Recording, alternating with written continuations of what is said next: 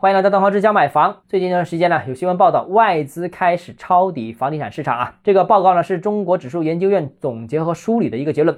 这个但是就我个人接触的范围情况，也真的的确是这样。目前啊，机构投资者基本都认定房地产市场已经是见底的了。那现在这个时间点应该是可以入场抄底，区别只在于外资目前在找一些优质的标的，比方说像。一线城市和二线城市的住宅项目啊，他们投项目，那或者说找寻一些价格便宜的地标的商业或者写字楼项目。另外一方面呢，内资觉得呢楼市的确是底部，但是呢多数是没钱抄底。那民营企业就不用说了，现在唯一的目的是活下去，当然没钱了。那地方的国企还要负担市场以外的很多繁重的任务。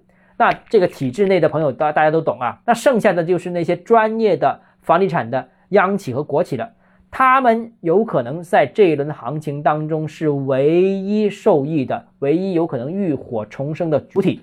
比方说像类似保利这种企业啊，所以对于普通家庭来说，我个人觉得真的可以做长期考虑、长期安排了。好了，今天节目到这里啊。如果你想考虑一下长期投资物业的话，欢迎私信我或者添加我个人微信，账号是教买房六个字拼音首字母小写，就是微信号 d h e z j m f。我们明天见。